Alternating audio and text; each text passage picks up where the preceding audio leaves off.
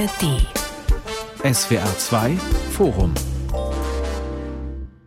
Kommandeur des Völkermords Lothar von Trotters Krieg in den Kolonien. Das ist unser Thema heute am Mikrofon Gregor Papsch. 120 Jahre ist es her, dass deutsche Truppen im heutigen Namibia einen brutalen Krieg gegen die einheimische Bevölkerung führten. Unter ihrem Kommandeur Lothar von Trotha ließen sie Zehntausende Menschen abschlachten oder in der Wüste qualvoll verdursten. Der Vernichtungsfeldzug gegen die Herero und Nama in der ehemaligen Kolonie Deutsch-Südwestafrika dauerte fast vier Jahre. Er gilt als der erste Völkermord des 20. Jahrhunderts. Die Nachfahren der Opfer fordern Wiedergutmachung von Deutschland. Verhandelt wird seit vielen Jahren, aber die Gespräche stocken. Jetzt werden erstmals die Tagebücher Lothar von Trotas veröffentlicht, die er während des Kriegs geführt hat. Können Sie erklären, wie es zum Völkermord kam? Und wie geht es heute weiter im Aussöhnungsprozess? Ist eine Verständigung noch möglich? Darüber sprechen wir in diesem SWR2 Forum und ich begrüße Dr. Sarah Rausch, Sozialwissenschaftlerin an der Friedrich-Schiller-Universität Jena. Sie forscht darüber, wie der Genozid heute in Erinnerung ist. Mit dabei auch Professor Dr. Henning Melber, deutsch-namibischer Politologe und Afrikawissenschaftler. Seit vielen Jahren engagiert er sich für die deutsch-namibische Aussöhnung. Zurzeit forscht er am Nordischen Afrika-Institut im schwedischen Uppsala. Von dort ist er auch zugeschaltet. Und ich begrüße den Philosophen und Historiker Dr. Matthias Häusler, einen der beiden Herausgeber der Tagebücher, die in dieser Woche im De Gruyter Verlag erscheinen. Herr Häusler, Lothar von Trotha gilt heute als der Hauptverantwortliche äh, des ersten Völkermords des 20. Jahrhunderts. Zu Recht? Ja, zu Recht, wobei man das auch in gewisser Weise einschränken muss. Trotha ist äh, für diesen ersten Völkermord des 20. Jahrhunderts, den Völkermord an den Ovarero, der Hauptverantwortliche und mischt natürlich noch mit in den Kriegen, auch gegen Nama. Aber die jeweils Konflikte von einer unterschiedlichen Dynamik. Ich glaube, es sind Kriege, die man auch auseinanderhalten muss. Und insofern ist da eine Differenzierung noch weiter angebracht. Warum hat äh, Lothar von Trotha in Afrika Tagebuch geführt? Hat er ja sonst nicht gemacht. Er hat immer Tagebuch geführt, wenn er ins Ausland oder in die, also sozusagen berufsbedingt ins Ausland gegangen ist oder auf einen Feldzug. Er hat 1866 im Krieg gegen Österreich äh, Tagebuch geführt. Das hat er in Ostafrika, in China und in Deutsch-Südwestafrika. Und ansonsten sind keine Tagebücher bekannt. Es sind so außergewöhnliche Umstände, die ihn dazu bewegt haben, mhm. Tagebuch zu führen. Und können Sie schon mal ganz kurz andeuten, was für einen Menschen haben Sie kennengelernt? Wem sind Sie da begegnet? Er ist ein sehr, ähm, ein sehr schwieriger Mensch gewesen unter Zeitgenossen. Auf der einen Seite konnte er sehr zugewandt sein, sehr höflich äh, und auf der anderen Seite sehr, sehr schroff und kaltherzig. Und äh, so wurde er auch beschrieben von Zeitgenossen verschiedentlich. Und diesen, diese Person beziehungsweise auch diese Ambivalenzen habe ich auch in einem Tagebuch gefunden. Hm. Henning Melber, in äh, Stuttgart geboren, dann als Kind deutscher Einwanderer in Namibia aufgewachsen, wo Sie heute großteils leben. Wofür steht dort der Name Lothar von Trotha? Er steht für Völkermord und er wird assoziiert mit dem Begriff des Vernichtungsbefehls. Denn Lothar von Trotha hat diesen sogenannten Vernichtungsbefehl, über den wir sicher gleich mhm. nochmal etwas genauer reden, im Oktober 1904 an die Adresse der Ova Herero erlassen.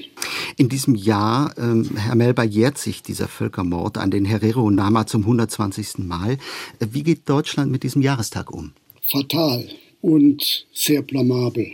Er wurde eigentlich mit keinem Wort erwähnt, ausgerechnet an dem Tag, an dem die Kriegshandlungen begannen. Am 12. Januar dieses Jahres erklärte sich Deutschland als Partei für Israel in den Verhandlungen vor dem Internationalen Gerichtshof, was sehr zu einem Ärger wurde von niemand Geringerem als dem inzwischen verstorbenen namibischen Staatspräsidenten Hage Geingob, der dies zum Anlass nahm, Deutschland sehr direkt und sehr undiplomatisch dafür anzugreifen. Hm, auch darüber werden wir natürlich nachher noch sprechen.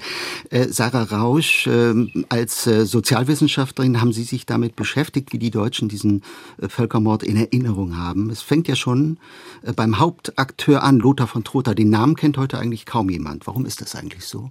Also zum einen liegt es natürlich daran, dass die deutsche Kolonialgeschichte weiterhin nicht sehr bekannt ist, was vor allen Dingen daran liegt, dass es halt weiterhin kein integraler Bestandteil der Schulbildung ist. Auf der anderen Seite hat sich aber in den letzten Jahren auch eine Entwicklung vollzogen. Also der Völkermord beginnt mehr und mehr Bekanntheit zu erlangen. Aber klar, Lothar von Trotha ist da ein Name, der nicht maßgeblich auftaucht ist natürlich die Perspektive auch ähm, interessant, sich eher auf den Völkermord an den Overhere und Nama zu fokussieren, statt halt eine weitere Geschichte eines weißen Täters zu erzählen. Also da liegt halt auch eine gewisse Schwierigkeit drin, wen man erinnert und auf wen man den Fokus richtet in der in der Erinnerung. Herr Melber hat es ja eben auch schon ähm, gesagt, auch der Hamburger Historiker Jürgen Zimmerer und viele andere kritisieren in Deutschland ein mangelhaftes Gedenken an den Kolonialkrieg. Haben die recht, die beiden? Ja, von institutioneller Seite keine Frage. Das Versöhnungsabkommen, das ist ähm, tatsächlich fatal, wie ja auch Herr Melber gesagt hat. Also, dass es keine offizielle Erinnerung gibt, dass es keinen institutionalisierten Gedenkort gibt, dass es weiterhin fehlt, dass es wirklich eine dauerhafte historische Ausstellung gibt. Es gibt viele Initiativen, es gibt viel zivilgesellschaftliches Engagement, es gibt immer wieder temporäre Ausstellungen, aber nichts in einer Art und Weise, dass es wirklich auf Dauer gestellt wäre. Mhm. Also man sieht es auch, ähm, dass immer mehr ähm, Projekte auch kreiert werden, auch an den Universitäten. Beispielsweise gibt es ja die Forschungsstelle in Hamburg. Ich arbeite äh, selber für die Koordinationsstelle Koloniales Erbe in Thüringen. Aber alles sind nur auf kurze Zeit angelegte Projekte. Mhm. So als könnte man halt einmal was abarbeiten, aufarbeiten und dann hat sich halt damit erledigt. Auf lange Sicht ist damit aber keine Gedenkkultur etabliert. Mhm. So, um das äh, gleich nochmal äh, zu klären, und das ist auch gleich die Frage in die Runde, darüber, dass der Krieg gegen die Herero Nama ein Völkermord war, besteht Konsens, oder, Herr Häusler? Ja, das ist schon seit, im Grunde seit es eine kritische Historiografie gibt, seit den 60er Jahren, ist von Völkermord und Genozid die Rede. Und das auch völlig zu Recht. Deswegen finde ich, ist diese Ob-Frage hat sich längst erledigt. Interessanter ist dann das Wie. Also die Debatte könnte auch so langsam nach so vielen Jahrzehnten ein paar Schritte nach vorne gehen und sich diesen eigentlich interessanten Fragen dann zuwenden. Ja. Mhm. Äh, mhm. Weil es viele nicht wissen, können wir es nochmal beziffern. Wie viele Menschen sind eigentlich damals ums Leben gekommen? Es wird davon ausgegangen, dass bis zu 80.000 Ovaherero getötet wurden und bis zu 40.000 Nama. Das ist sozusagen die Obergrenze, die sich immer findet. Und dann gibt es Zahlenspielereien auch von denjenigen, die sich schwer tun, die Völkermordthese oder den Befund zu akzeptieren, die dann versuchen, die Zahlen herunterzuspielen, was aber mhm. eigentlich nicht erkenntnisführend ist, weil es ist nicht die Zahl der Toten, sondern es ist die Absicht zur Vernichtung, die den Tatbestand des mhm. Völkermords rechtfertigt. Mhm. So, und Herr Häusler, da finde ich Ihre Ausführungen eigentlich sehr interessant. Sie sagen, und darüber werden wir auch nachher noch sprechen, der Genozid war nicht von vornherein geplant, mhm. sondern Reaktion auf militärische Fehlschläge, ein Völkermord ohne formulierte Absicht, der militärischen und persönlichen vielleicht auch Frustration von Trotas geschuldet. Ändert das etwas an der Bewertung? Nein, das bedeutet letzten Endes nichts grundlegend Neues insofern, also für diese, für diese Genozidfrage selber, denn die Absicht ist tatsächlich da.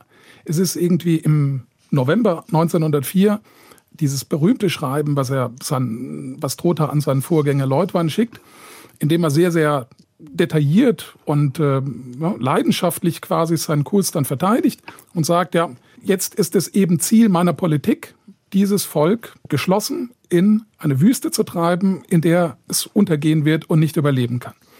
Und sehr viel deutlicher kann man sozusagen diese exterminatorische Absicht nicht mehr aussprechen. Und die mhm. wird auch voll auf quasi den, den Kriterien der Anti-Genozid-Konvention der Nachkriegszeit dann gerecht. Die Absicht ist dann da diese Möglichkeit und diese Absicht zu fassen. Das ist etwas, was sich erst im weiteren Verlauf des, des Feldzuges, der nicht so läuft, wie Trotter sich das vorstellt, dann herstellt. Mhm. So, Frau Rausch, Sie wollten die ganze Zeit was sagen. Ich, äh, genau, ich wollte noch ergänzend dazu sagen, dass es dabei schon eine Diskrepanz auch dazu gibt, wie halt gesellschaftlich die Ereignisse, die Kriegsereignisse bewertet werden. Mhm. Und das ist, obwohl es halt schon diese jahrzehntelang bestehende geschichtswissenschaftliche Aufarbeitung und auch in aller Deutlichkeit ja herausgearbeitet wurde, dass es sich um einen Genozid handelt, das halt auf gesellschaftlicher Ebene halt ganz lange überhaupt nicht so gesehen und anerkannt wurde. Und das hat sich ja im Prinzip erst in den 2000er Jahren vollzogen. Mhm. Genau, und ich denke halt vor diesem Hintergrund muss man dann auch nochmal so gerade die gesellschaftspolitischen Debatten, die halt stattfinden, da auch nochmal mit in die Bewertung mit reinziehen. Also, weil das, was natürlich erstmal in der Wissenschaft besteht, heißt eben noch nicht, dass es dann auch in der Politik in der Gesellschaft halt auf so eine Art und Weise rezipiert wird. Und genau deshalb habe ich natürlich gefragt, äh, Frau Rausch, äh, denn von einem Völkermord hat Deutschland, das politische Deutschland, bis 2015 ja nie sprechen wollen. Und auch danach erst mit dem Zusatz aus heutiger Sicht. Wie passt das zu den historischen Fakten? Wenn man es ganz genau nimmt, hat die Bundesregierung ja das immer noch gar nicht offiziell wirklich mhm. als Völkermord bezeichnet, weil 2015 war das ja wirklich ein Kuriosum, dass das im Prinzip nur in einer Bundespressekonferenz geäußert wurde und auch nur in Zitatform. Also es ist überhaupt nicht durch einen offiziellen Vertreter der Regierung bezeichnet worden. Das hat sich dann erst in den Jahren so eingeschliffen. Aber dieses sogenannte Versöhnungsabkommen, was ja angekündigt war, wäre ja eigentlich erst der Akt des offiziellen Anerkennens also der Benennung des Völkermords. Und ja, aus heutiger Perspektive ist halt einfach ein Ausschluss, das halt nicht nach völkerrechtlicher Konvention anzuerkennen, als, also als Völkermord und damit halt auch die Reparationsforderungen der Oberherero und Nama zurückzuweisen. Mhm. Das ist mhm. halt das Interesse der Bundesregierung dabei. Und äh, Herr Melber, wie denkt man in Namibia darüber, äh, wie sich Deutschland mit diesen Begrifflichkeiten schwer tut, dass sich Deutschland erst 2015 bereit erklärt hat, überhaupt vom äh, Völkermord zu sprechen? Sprechen? Aus namibischer Sicht gibt es dazu nur Empörung. Mhm. Es gibt Unverständnis und es gipfelt in der Aussage, dass die selektive Wahrnehmung, die die Behandlung des Holocaust von der Behandlung des Völkermords in Deutsch-Südwestafrika unterscheidet, aus namibischer Perspektive ein Ausdruck von Rassismus ist. Denn wir hatten gerade schon darüber gesprochen, dass die deutsche Seite das Prinzip der sogenannten Intertemporalität anwendet. Soll heißen, Völkermord aus heutiger Perspektive. Und es wird damit begründet, dass die Völkermordkonvention ja erst 1948 angenommen wurde und alles davor deswegen nur aus heutiger Perspektive ein Völkermord wäre. Mhm. Aber nun stellen Sie sich vor, man würde genau dieses Prinzip anwenden, um zu sagen, der Holocaust war ein Völkermord aus heutiger Perspektive. Und genau so wird es aus namibischer Sicht wahrgenommen. Mhm. SWR 2 Forum, Kommandeur des Völkermords, Lothar von Trottas Krieg in den Kolonien. Darüber reden wir heute. Mit dabei der namibisch-deutsche Afrikawissenschaftler Henning Melber, er hat eben gesprochen. Äh, die Sozialwissenschaftlerin Sarah Rausch und der Herausgeber der von Trotha Tagebücher, Matthias Häusler. Und bevor wir gleich weiter darüber sprechen, wie die Aufarbeitung gelingen kann, Schauen wir mal kurz zurück auf das Jahr 1904. Am Anfang dieses Massenmords, der 1904 beginnt, steht ein Aufstand der einheimischen Bevölkerungsgruppen, der Herero oder Ova Herero und Nama. Sie rebellieren gegen Misshandlungen, Willkür der deutschen Besatzer. Herr Häusler, ganz kurz, wie waren die Zustände? Die Oberero wussten sehr genau um die Risiken, die es äh, bedeutete, zu den Waffen zu greifen und ähm, sich gegen die deutsche Kolonialregierung zu erheben. Angesichts einer immer drückenderen Lage, in der sie sich wiederfanden und wo sie merkten, dass auf ein Zuhilfekommen des Kolonialstaates, der sehr parteiisch auf der Seite der Siedler stand, wenn nicht irgendwie mit diesen sogar einen Block formte, äh, mit einem zur Hilfe kommen des Staates und dieser Schutzfunktion, die auch in den Schutzverträgen eigentlich zugebilligt war, nicht mehr zu rechnen war, dann schließlich diese schwere Entscheidung getroffen haben. Und ähm, es gibt eine Stelle im Tagebuch von Trotha, in der er ein Gespräch schildert mit äh, seinem Vorgänger Leutwein. Und Trotha findet das durchaus plausibel. Das ist eben das Erstaunliche. Trotha findet das plausibel, sagt ja, Leutwein ist ein kluger Mann. Er erzählt, Mord und Totschlag waren ein Sonntagnachmittagsvergnügen für die Siedler. Der Punkt ist nur für Trotha, ihn interessieren die Gründe des Aufstandes nicht und die Umstände. Ja, für ihn geht es jetzt nur darum, Also einmal ist das Kind in den Brunnen gefallen, jetzt muss zurückgeschlagen werden. Aber diese Erklärung, die, die Leutwein ihm liefert, hält er selber auch für plausibel. Mhm. Und ich meine, wenn man tatsächlich Quellen studiert, Gerichtsurteile und so weiter aus der Zeit, wird man zu keinem anderen Urteil kommen können. Ich will Sie, Herr Häusler, gerade noch ein bisschen weiter befragen zu diesem mhm. Mann, der da aus Berlin kommt, geschickt wird, ich glaube von Kaiser Wilhelm II. persönlich. Und er hat mhm. also diesen Auftrag, den Aufstand niederzuwerfen, äh, der ja schon begonnen hat äh, zu der Zeit, als ja. er in Afrika mhm. eintrifft. Was war er für ein Mann? Er gilt ja so als Popstar seiner Zeit, der sich, haben Sie, glaube ich, vorhin gesagt, auch als Gentleman verstanden hat. Andererseits sagen Sie, es war ein Stinkstiefel, so haben Sie es, glaube ich, wörtlich dem Spiegel gesagt. Was, ja. was war das für ein Typ? Ich glaube, dass das Entscheidende war, was ihn sozusagen auch in den Augen des Kaisers qualifiziert hat. Der hat diese Entscheidung ja durchgedrückt. Der hat von seinem persönlichen Bestimmungsrecht quasi äh, in militärischen Postenverteilung Gebrauch gemacht, auch gegen Widerstände.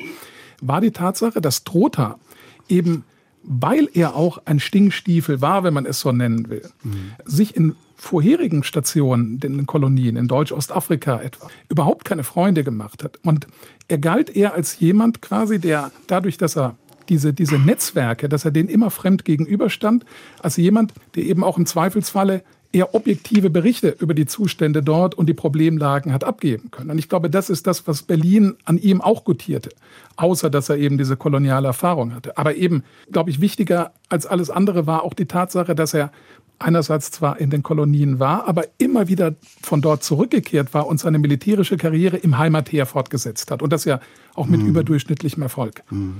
Also er blieb der Heimat verbunden und gehörte nicht in diese Netzwerke der Eingesessenen, diesen Filz, der überall in den Kolonien bestand. War er ein äh, Rassist, Herr Melber? Ja. Oh, pardon. Für Trotha war dies ein Rassenkampf. Und er hat es genauso erklärt und das fand die Billigung des Kaisers, der ihm da ausdrücklich Recht gab. Das ist verbürgt. Das unterscheidet ihn von seinem Vorgänger Leutwein und anderen, die unter den damaligen Begriff der Kolonialreformer fielen, für die die Vernichtung der Afrikaner quasi die Vernichtung der wichtigsten natürlichen Ressource gewesen ist, nämlich der Arbeitskraft für den Siedlerkolonialismus. Mhm. Das stellte sich für Trotha und andere seiner Herrenmenschengattung anders dar. Für sie war es in der Tat das Herrenmenschentum, das die andere Rasse zu vernichten hatte. Wobei man wahrscheinlich sagen muss, Frau Rausch, nicht, seine Haltung passt in die Zeit, da war er ganz Mainstream, oder? Genau, ich denke auch, dass es wichtig ist, und das hat der Herr Häusler auch an anderer Stelle geschrieben in seinen Artikeln, dass von Trotha ja kein alleinstehender Fanatiker gewesen ist, der sozusagen da eigenmächtig gehandelt hat, sondern es gab halt auch Unterstützung durch die deutsche Bevölkerung, der Vernichtungskrieg, das harte Durchgreifen in den Kolonien, das ist durchaus getragen worden. Es gab die Unterstützung seitens ähm, der deutschen Politik und die Politik, wie sie und die Massengewalt, wie sie halt stattfindet in den Kolonien, muss halt auch vor dem Hintergrund des ja rassistischen Systems verstanden werden. Und ich meine, darüber werden wir ja sicherlich mhm. auch nochmal sprechen, aber das ist eben auch hilfreich, eben den Blick auch aus diesem aus dem deutschen Kaiserreich halt herauszuwagen und halt auch in andere Kolonien reinzuschauen und sich halt diese Bedingungen anzuschauen, die halt eben diese Form von entgrenzter Gewalt halt auch ermöglichen. Und das ist halt das mhm. koloniale System auch als solches, was halt auch auf großen gesellschaftlichen Konsens einfach mhm. ähm, gestoßen ja. ist. Also es ist sehr wichtig, was, äh, was Frau Rausch sagt, nämlich es ist, hat auch was sehr Beruhigendes, eben sich der Annahme hinzugeben, dass quasi ein Monster nur dazu in der Lage ist, derart monströse Taten zu vollbringen wie einer wie Trotha. Dass das ein devianter Einzelfall ist, ein pathologischer, durchgeknallter, aber so ist es nicht. Tatsächlich ist es halt, glaube ich, schwerer zu erkennen, dass zum Beispiel, wie wir aus der Holocaust-Forschung wissen, eine Tötungsmaschinerie umso effizienter funktioniert, je mehr sie sich auf ganz normale Männer stützen kann, die das als eine tägliche Arbeit versehen. Und genauso auch zu erkennen, dass sozusagen auch das ein ganz normales Herrschaftsstreben, wenn man es so nennen will, die Erringung eines Gewaltmonopols, die der Kern einer staatlichen Ordnung ist. Einer staatlichen Ordnung, die für uns was Selbstverständliches ist, etwas, was Schutz und äh, Frieden und so weiter gewährleistet. Dass ein solches Streben durchaus auch pervertieren kann und, und irgendwann über seine, unkontrolliert, über seine eigenen Grundlagen äh, auch hier fallen. Und äh, das ist das, was wir in Südwestafrika sehen. Und das ist eben nicht nur Trota. Trota, das ist ein, äh, das ist auch ein Theatergeneral. Und das ist ein spektakulärer Akt in dieser, in dieser ganzen, ein tragischer Höhepunkt. Aber die, die Politik danach, die kommt nicht zum Frieden. Es gibt keine Friedensordnung mehr, bis Deutschland die Kolonie 1915 abgeben muss. Es ist eine, sozusagen ein permanenter Krieg, der mit anderen Mitteln geführt wird, bis zum Schluss und da auch auf die, wesentlich auf die Zerstörung von indigenen Gruppen zielt. Und in dem auch, äh, Herr Melber, die ersten Konzentrationslager entstehen, auch so äh, benannt, oder? In der Tat. Und ich würde Herrn Häusler gerne in einem Punkt korrigieren in der Annahme, dass er mir recht gibt, das war nicht das Beruhigende, sondern das war das Beunruhigende an dieser Zeit. Während äh, Rotha Kommandeur des Völkermords tituliert wurde, auch am Anfang unseres Gesprächs, repräsentierte er ein System. Mhm. Es bedurfte nicht von Trotha, die Schmutzarbeit zu verrichten. Das waren die sogenannten einfachen Menschen in der sogenannten guten alten Zeit. Das wird übrigens sehr schön auch äh, illustriert in diesem durchaus kontrovers diskutierten neueren Film Der vermessene Mensch. Mhm. Der zeigt, wie dieser damalige Rassenwahn in Massenvernichtung umschlägt und in die Vermessung der Menschen als einer der Schritte, die wir in Erinnerung behalten müssen, um zu erklären, was hinterher in Deutschland selbst passieren konnte. Und es ist nicht ganz zufällig, dass Hannah Arendt in ihren Ursprüngen totaler Herrschaft auf die damalige Zeit des deutschen Kolonialismus auch in Südwestafrika verweist, um zu erklären, wie die Banalität des Bösen entstehen konnte. Und die Konzentrationslager, so wurden sie in der Tat genannt, und ich weiß, Herr Häusler hat dazu auch ein paar relativierende Anmerkungen zum Kontext gemacht, was die fehlerhafte Gleichsetzung der Konzentrationslager in Südwestafrika oder auch im englischburischen Krieg in Südafrika betrifft, mit den späteren Konzentrationslagern während der Nazi-Herrschaft. Aber diese Konzentrationslager wurden eingerichtet mit einer horrenden Mortalitätsrate unter den dort Inhaftierten, inklusive Frauen und Kindern, die zur Zwangsarbeit ver äh, verurteilt wurden die an Mangelernährung starben, die aufgrund der unterschiedlichen klimatischen Bedingungen an der Küste starben. Es war ein horrendes Vernichtungsszenario und erneut mit der Frage verbunden, war es gezielt beabsichtigt oder nicht, aber der Effekt war genau dieser. Wie kam es zum Völkermord? Und da wird wichtig die sogenannte Schlacht am Waterberg im August 1904. Darüber sollten wir noch kurz sprechen, weil in dem Zusammenhang, weil es dort nicht gut läuft für die deutschen Truppen, entsteht auch dieser berühmt-berüchtigte sogenannte Vernichtungsbefehl des äh, Oberkommandierenden äh, Lothar von Trotha. Also diese Proklamation an die Herero Nama, in der er 1904 verkündet, sie seien quasi vogelfrei. Ich glaube, das kann man so sagen. Er werde mhm. sogar auf Frauen und Kinder schießen lassen in welcher Situation entsteht dieser Befehl? Und die spannende Frage natürlich an Sie, Herr Häusler, ist, erläutert das äh, von Trotha äh, in den Tagebüchern an irgendeiner Stelle, wie es zu dieser Entscheidung gekommen ist? Haben Sie irgendwas gefunden, das den Völkermord heute besser erklären kann? Also es gibt äh, frühzeitig Überlegungen schon im August das äh, ist nach der Schlacht am Waterberg, beziehungsweise diesen Gefechten bei Hamakari und so weiter, das zerfasert auch wieder in so eine Vielzahl von Gefechten, weil diese große Schlacht ja in dem Sinne gar nicht zustande kommt.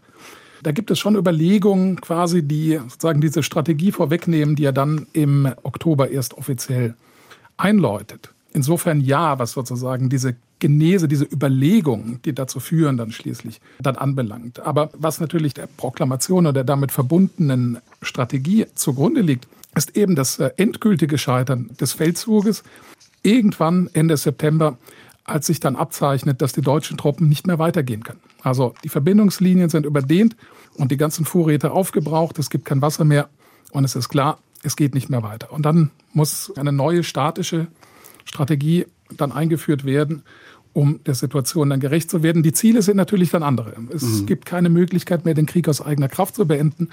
Und das ist für Trotha ein gewaltiger Rückschlag. Noch im Herbst 1904 äh, muss er den Vernichtungsbefehl zurückziehen, und zwar auf ausdrücklichen Befehl des Kaisers. Das heißt doch, Herr Melber, er hatte die Rückendeckung von der deutschen Reichsregierung eigentlich nicht. Das weist auf eine wichtige Geschichte im Deutschen Kaiserreich hin, die wir bisher nicht richtig gewürdigt haben, dass es nämlich nicht eine einhellige Meinung gab. Mhm.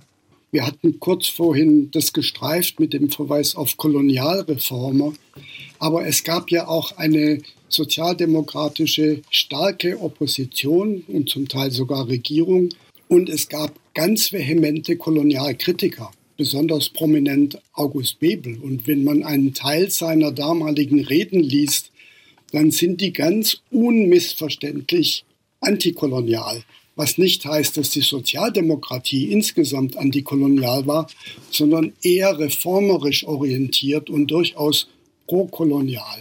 Aber es gab im Deutschen Kaiserreich durchaus Debatten im Reichstag, die koloniale Skandale zum Thema machten, unter anderem auch Hängepeters in Ostafrika mhm. und andere Formen von Kolonialverbrechen in Kamerun, die auch Partei ergriffen haben. Es gab deutsche Anwälte, die dann für Afrikaner im Gerichtsverfahren auftraten und vergeblich versuchten, Verurteilungen zu verhindern. Es gab also Reaktionen auf diese Vernichtungsstrategien, die auch dazu führten, dass deren uneingeschränkte Verherrlichung oder Rechtfertigung einfach nicht mehr opportun waren. Und die Rücknahme dieses sogenannten Vernichtungsbefehls ist eines der Beispiele. Mhm. Frau Rausch, ähm, ich glaube sogar Alfred von Schlieffen, der Chef des Generalstabs, äh, hat formuliert, wir können den Krieg nicht gewinnen. Dann ist ja die Frage, warum lassen die von Trotha weitermachen? Gab es Stimmen, auch in der deutschen Öffentlichkeit, die sagen, da werden Grenzen überschritten? Gab es so etwas wie ethische äh, Bedenken oder waren es dann im Endeffekt auch nur praktische? Also es gab diese Widerstände aus der deutschen Öffentlichkeit, aber es war auch der internationale Druck. Also auch da ist es ja wieder so dieses ähm, Deutsche Reich nicht nur sozusagen in abgeschlossenen Grenzen irgendwie wahrzunehmen, sondern es hat ja auch im Kontext des europäischen Imperialismus Bestand gehabt, wo sozusagen ja auch da unterschiedliche Einflusssphären immer wieder ausgehandelt worden sind und es um imperiale Vormachtstellungen ging. Und man fürchtete auch einfach den, also den internationalen Druck und die internationalen Reaktionen, die dazu geführt haben, dann letztendlich mhm. auch Lothar von Trotha wieder abzuberufen. Ich glaube, das ist auch nochmal ein Aspekt, der da nicht ganz ähm, vergessen werden sollte. Ansonsten hatte Herr Melber auch schon so die wesentlichen Akteure genannt, dass halt Lothar von Trotha da in Un Ungnade gefallen ist und es gab ja dann auch die, ähm, also auch nach seiner Rückkehr, dass er dann ja nicht mehr empfangen wurde vom Kaiser direkt, diese, diese weitere Erzählung mhm. in dem Zusammenhang, dass das ja dann im Prinzip auch ein bisschen an die Sozialdemokratie ausgelagert wurde, überhaupt diese Abrufung mhm. dann zu vollziehen. Mhm. Er ist ja relativ früh abberufen worden, ich glaube schon 1905. Äh, Der Krieg ging ja dann noch drei Jahre lang weiter. Äh, ganz kurz zum Schluss, wie geht denn seine persönliche Geschichte zu Ende, Herr Häusler? Darf ich zur Abberufung noch etwas sagen? Ja. Denn das ist eben, glaube ich, auch äh, sehr wichtig für seine weitere Geschichte, diese Abberufung. Er ist der, der nach der Intervention Berlins ankündigt, dass er gehen will. Äh, also unter den Umständen nicht mehr ohne weiteres bleiben will.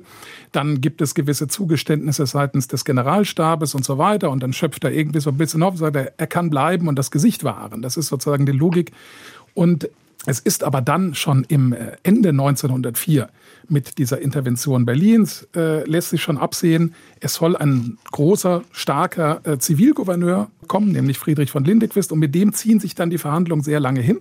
Und ähm, über ein Jahr ist Trotha, also ist klar, wenn äh, Lindequist kommt, kann Trotha nicht mehr bleiben. Also sozusagen für zwei Alpha-Männchen ist da nicht Platz genug.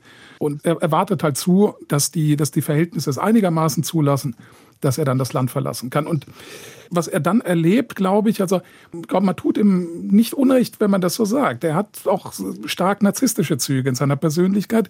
Für ihn ist sozusagen auch dieser Entzug von Gunst, kaiserlicher Gunst und von Aufmerksamkeit eine hohe Strafe, wie er das empfindet. Und er wendet sich auch sehr verbittert. Er redet sich um Kopf und Kragen bei öffentlichen Auftritten.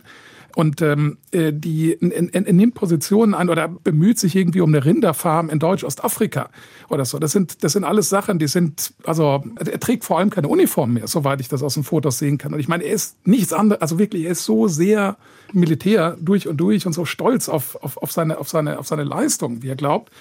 Trotzdem sieht man ihn nicht mehr in Uniform. Und mhm. der ist, er ist jemand, ist jemand, der sehr hadert mit dieser Behandlung, die er mhm. erfahren hat. Und er zieht dann ab aus Namibia und schreibt in sein Tagebuch, ich habe es bei Ihnen gelesen, ich lasse dieses beschissene Land hinter mir oder wie ja, schreibt er? Genau, ja. Ja, ich gehe offenen Visiers aus diesem beschissenen Land. Ja. Sie hören das SWR 2 Forum und da heißt es heute Kommandeur des Völkermords Lothar von Trotters Krieg in den Kolonien. Es diskutieren der Herausgeber der von Trotter Tagebücher, Matthias Häusler, der namibisch-deutsche Afrikawissenschaftler Henning Melber und die Sozialwissenschaftlerin Sarah Rausch. Frau Rausch, es gibt, und damit sind wir wieder im Heute, seit 2021 äh, ein Versöhnungsabkommen zwischen der deutschen und der namibischen Regierung, das die Verbrechen der deutschen Kolonialmacht offiziell als Völkermord anerkennt und Namibia Entwicklungshilfegelder in Höhe von 1,1 Milliarden Euro zuspricht. Aber dieses Abkommen, es liegt erstmal auf Eis. Warum kommt die Versöhnung gar nicht bis schleppend nur voran? Ja, das hat tatsächlich mehrere Gründe und alle sind begründet darin, wie diese also gemeinsame Erklärung, das ist ja das Dokument, was ausgehandelt wurde. Es war eine Zeit lang die Rede von diesem sogenannten Versöhnungsabkommen. Mittlerweile ist es ja aber schon zur gemeinsamen Regierungserklärung halt heruntergestuft worden. Also zu einem Abkommen wird es da auch nicht mehr kommen, weil es halt heftigste Kritik seitens der Overhere und Nama, der betroffenen Communities, aber auch im namibischen Parlament gab. Ja, und äh, begründet liegt es zum einen an dem Punkt, den wir schon eingangs angesprochen hatten, also dass es halt keine völkerrechtliche Anerkennung des Genozids geben wird, sondern nur dieses Fixieren auf aus heutiger Perspektive. Womit ja wohlgemerkt auch, das hatten wir vorhin bei denen noch gar nicht sozusagen nochmal dezidiert besprochen, womit ja im Prinzip aber auch dieses koloniale, diese koloniale Rechtsvorstellung ja auch fortgeschrieben wird, mit der halt die Oberherero und Nama gar nicht als Völkerrechtsobjekte anerkannt werden eigentlich. Das ne? ist halt diese koloniale Denke auch des, der, des leeren Landes, was man besiedeln kann und ausbeuten kann, wie es, es passt. Und ähm, deswegen ist halt dieser, dieses Element so wichtig, ist eben nicht nur aus heutiger Perspektive anzuerkennen, sondern wirklich als Völkerrecht einfach. Mhm. Und der zweite Punkt ist die Entwicklungshilfe, die angesprochen wurde, weil das ist keine Reparation. Es werden eindeutig Reparationen, Entschädigungen gefordert. Und der dritte Punkt ist, dass die zentralen Communities nicht mit einbezogen sind. Also seit 2015 schon nicht, als dieser sogenannte Dialogprozess begann das ist halt auf Regierungsebene ausgehandelt worden und es ist halt von Anfang an diese Kritik geäußert worden und es gab keine Änderungen. Die Verhandlungen waren generell sehr intransparent, drangen kaum Informationen an die Öffentlichkeit und dann kommt halt dieser Abschluss und es ist auch wirklich ein massives Diktat seitens der Bundesregierung, ähm, dass sich auch nicht auf Nachverhandlungen eingelassen wird und dass gesagt wird, so das ist das, was ausgehandelt wird und daran wird auch nicht gerüttelt. Mhm. Herr Melber, hat äh, Frau Rausch das jetzt richtig äh, zusammengefasst oder in Gänze zusammengefasst? Sie haben gerade vor ein paar Tagen kritisiert in einem äh, Interview, die deutsche Namibia-Politik sei geradezu ignorant. Ich glaube, vorhin am Eingang der Sendung haben Sie gesagt, fatal. Das muss Ihnen auch persönlich wehtun. Sie waren jahrelang Vorsitzende der namibisch-deutschen Stiftung für kulturelle Zusammenarbeit, engagieren sich wirklich seit Jahrzehnten, muss man mittlerweile sagen, für die namibisch-deutsche Aussöhnung. Es tut mir in der Tat persönlich weh. Es ist ein sehr emotionales Thema. Und was oft übersehen wird, auch von den meisten deutschsprachigen Namibiern im Lande, ist, dass diese dilettantische, ignorante Form eines vermeintlichen Versöhnungsprozesses auch deren Zukunftsgestaltung eher nicht dienlich ist.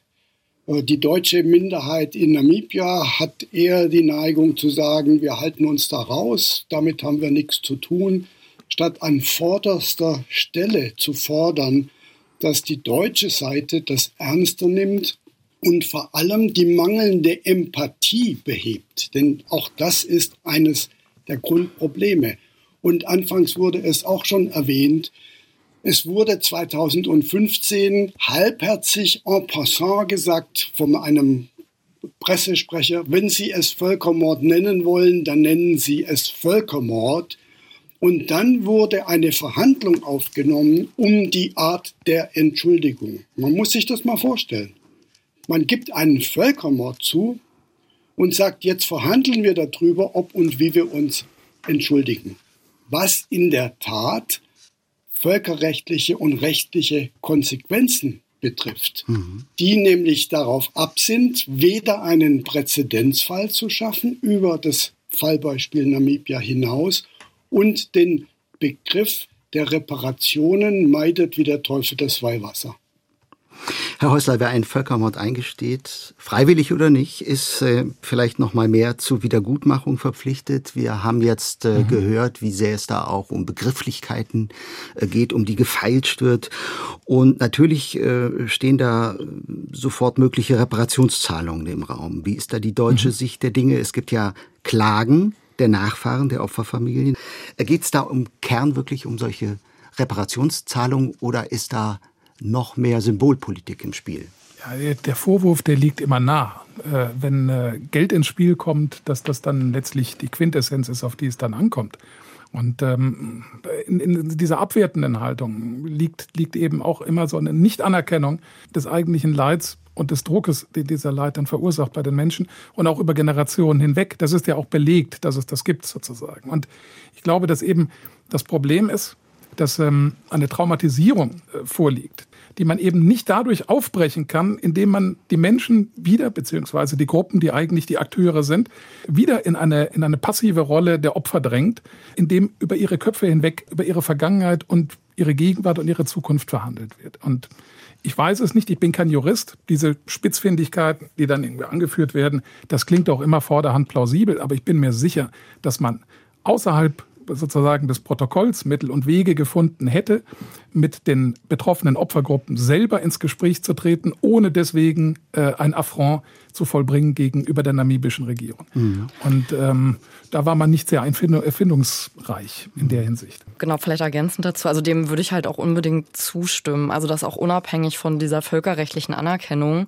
könnten auch Reparationen auf andere Weise gezahlt werden. Mhm. Also das Problem ist ja eben bei dieser Zahlung von Entwicklungszusammenarbeit, die geht halt an die namibische Regierung. Und auch Entwicklungszusammenarbeit, Entwicklungshilfe muss man ja aus dieser Problematik betrachten, dass es ja Deutschland als Gebernation die Bedingungen dafür definieren kann, für was diese Gelder dann auch verwendet werden sollen. Also das heißt, konkret geht es ja auch um eine Frage von Definitionsmacht über die Geschichte ja.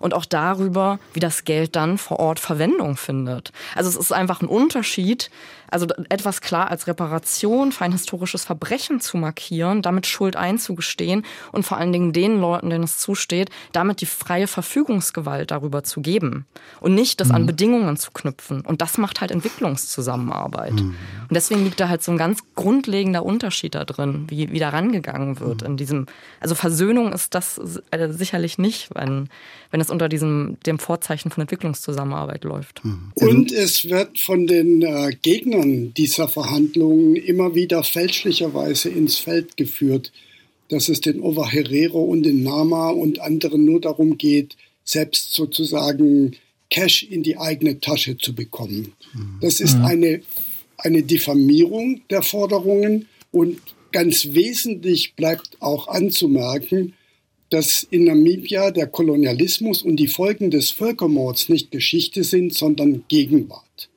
Das mhm. Land verfügt zurzeit um ungefähr um die Hälfte der Landesfläche in kommerzieller Farmwirtschaft.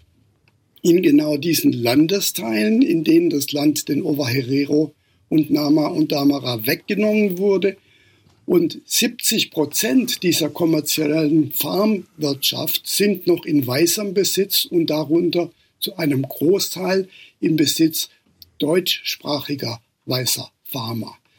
Die Geschichte ist Gegenwart in Namibia. Und es wäre zum Beispiel eine Möglichkeit, und das bedarf noch nicht mal dem Begriff der Reparation, dass die deutsche Seite eine Verpflichtung einginge, dieses Land entsprechend der namibischen Verfassung zum Marktwert zu kaufen und zurückzugeben an diejenigen Bevölkerungsgruppen, die bereit und willens sind, darauf anzusiedeln, um sich eine Existenz auf dieser Heimat, die ihnen geraubt wurde, zu ermöglichen. Wir müssen am Schluss der Sendung doch noch über eine andere Frage sprechen. Wie problematisch es sein kann, mit dem Begriff Völkermord zu argumentieren, zeigt sich gerade am Krieg im Gazastreifen.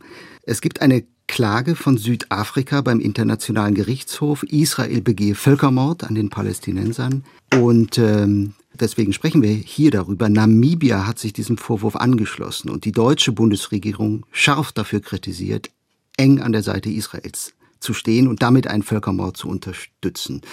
Herr Melber, weil Sie am nächsten dran sind in Namibia, wie ist die Haltung zu erklären und was heißt das für den Aussöhnungsprozess? Es dokumentiert nur noch mal erneut, wie aus namibischer Perspektive die doppelte Moral Deutschlands wahrgenommen wird, die Anwendung verschiedener Maßstäbe. Nun kommt hinzu, dass Namibia als ehemalige Kolonie um das Recht der Selbstbestimmung gekämpft hat und territoriale Integrität wesentlich ist. Und aus dieser Geschichte heraus gibt es auch eine enge solidarische Gemeinsamkeit mit der palästinensischen Bevölkerung. Das führt genau dazu, aus dem gegenteiligen Grund die Seite der Palästinenser zu ergreifen, während aus Gründen, die bekannt sind, aufgrund des Traumas des Holocaust, die deutsche Seite sich überidentifiziert mit der israelischen Regierung, was ja nicht unbedingt identisch ist mit der Bevölkerung Israels. Es gibt ja auch Kritiker dieser Regierung. Und an diesem Punkt der Klage vor dem Internationalen Gerichtshof wird es ganz eindeutig manifest. Frau Rausch, ähm, wie stehen Sie dazu? Also können Sie die Haltung nachvollziehen, verstehen, Namibias Haltung? Also es ist ja auch in diesem Gespräch schon häufiger an, angedeutet worden, immer die, also dass der Nationalsozialismus und auch Holocaust-Erinnerung ja so die Referenzfolie ist. Mhm. Ich finde es, glaube ich, vor diesem Hintergrund auch irgendwie nochmal wichtig, also eine andere Perspektive vielleicht auch einzubringen, dass das halt gar nicht unbedingt in so einem Konkurrenzverhältnis zu verstehen ist, weil mhm. das Holocaust-Gedenken ist ja durchaus internationalisiert und hat vor diesem Hintergrund ja auch bestimmte Vokabeln hervorgebracht, ne, die, die sozusagen, wo ein Konsens kreiert wurde, überhaupt Verbrechen der Vergangenheit aufzuarbeiten. Also das, das ist ja eine, eine Entwicklung, die halt auch dadurch genommen wurde, eben mit diesem Verbrechen und der Genozidkonvention, die danach geschaffen wurde. Und gerade wenn ich mir das jetzt für den, für den deutschen Kontext halt angucke, sehe ich schon so, dass diese Bezugnahme auf das Gedenken des Nationalsozialismus oder auch auf die Erfahrungen, die im Bezug mit der Aufarbeitung gemacht worden sind, dass das durchaus auch produktiv war in dem Sinne, dass es halt die Möglichkeit gegeben hat, überhaupt andere Verbrechen thematisieren zu können. Das ist gleicherweise problematisch, weil dadurch halt die deutsche Kolonialgeschichte immer nur vor der Folie des Nationalsozialismus und der deutschen Geschichte eingeordnet und verstanden wird. Aber auf internationaler Ebene ist das, was jetzt der namibische Präsident gemacht hat, durchaus kein Novum. Also auch das ist eben vor dieser Folie der sozusagen dieser internationalen ähm, Verständigung darüber, was Nationalsozialismus und Holocaust für die westlichen Staaten bedeutet, ist es tatsächlich schon sehr oft und sehr häufig vorgekommen, dass halt diese Bezüge hergestellt werden. Und ähm, da ordne ich das tatsächlich auch ein. Also mhm. gerade weil ja dieses Versöhnungsabkommen, also das sogenannte, mhm. ja jetzt nicht mehr, also gerade nicht zustande kommt und keine Verhandlungen sind, da werden solche Anlässe ja auch genutzt, um nochmal den Fokus zu verschieben, um neue Aspekte in die Diskussion mit einzubringen. Mhm. Letzte Frage. Wir müssen leider zum Schluss kommen. Wir hatten es am Anfang schon. Vergangene Woche ist der namibische Präsident Hage Geingob gestorben. Er hat jahrelang die Verhandlungen mit Deutschland geführt, dabei aber auch die Forderung der Nachfahren der Herero und Nama nach Mitsprache ignoriert. Eröffnen sich jetzt äh, mit seinem Tod neue Möglichkeiten? Vielleicht bitte um eine relativ kurze Antwort, Herr Melber. Sein Nachfolger Nangolo Mbumba war eigentlich offiziell betraut auf Seiten der Regierung mit der Koordinierung der Gespräche und hat selbst in der Vergangenheit Kritik an dem mageren Verhandlungsergebnis geführt. Er könnte jetzt die Gunst der Stunde nutzen, sofern man von Gunst der Stunde unter diesen traurigen Vorzeichen reden kann, und die Gespräche einstellen und einen Neubeginn suchen, der dann auf namibischer Seite bewusst auch die direkten Nachfahren der vom Völkermord Betroffenen einbindet. Kommandeur des Völkermords Lothar von Trothas Krieg in den Kolonien, das war das Thema heute im SWR2 Forum mit dem namibisch-deutschen Afrikawissenschaftler Henning Melber. Mit äh, dabei auch die Sozialwissenschaftlerin Sarah Rausch von der Uni Jena und Matthias Häusler, einer der Herausgeber der von Trotha Tagebücher. In diesen Tagen erscheinen sie im De Kräuter Verlag. Hinweise finden Sie auf swr2.de-forum. Herzlichen Dank für diese Diskussion und Ihnen allen fürs Zuhören. Mein Name ist Gregor Papsch.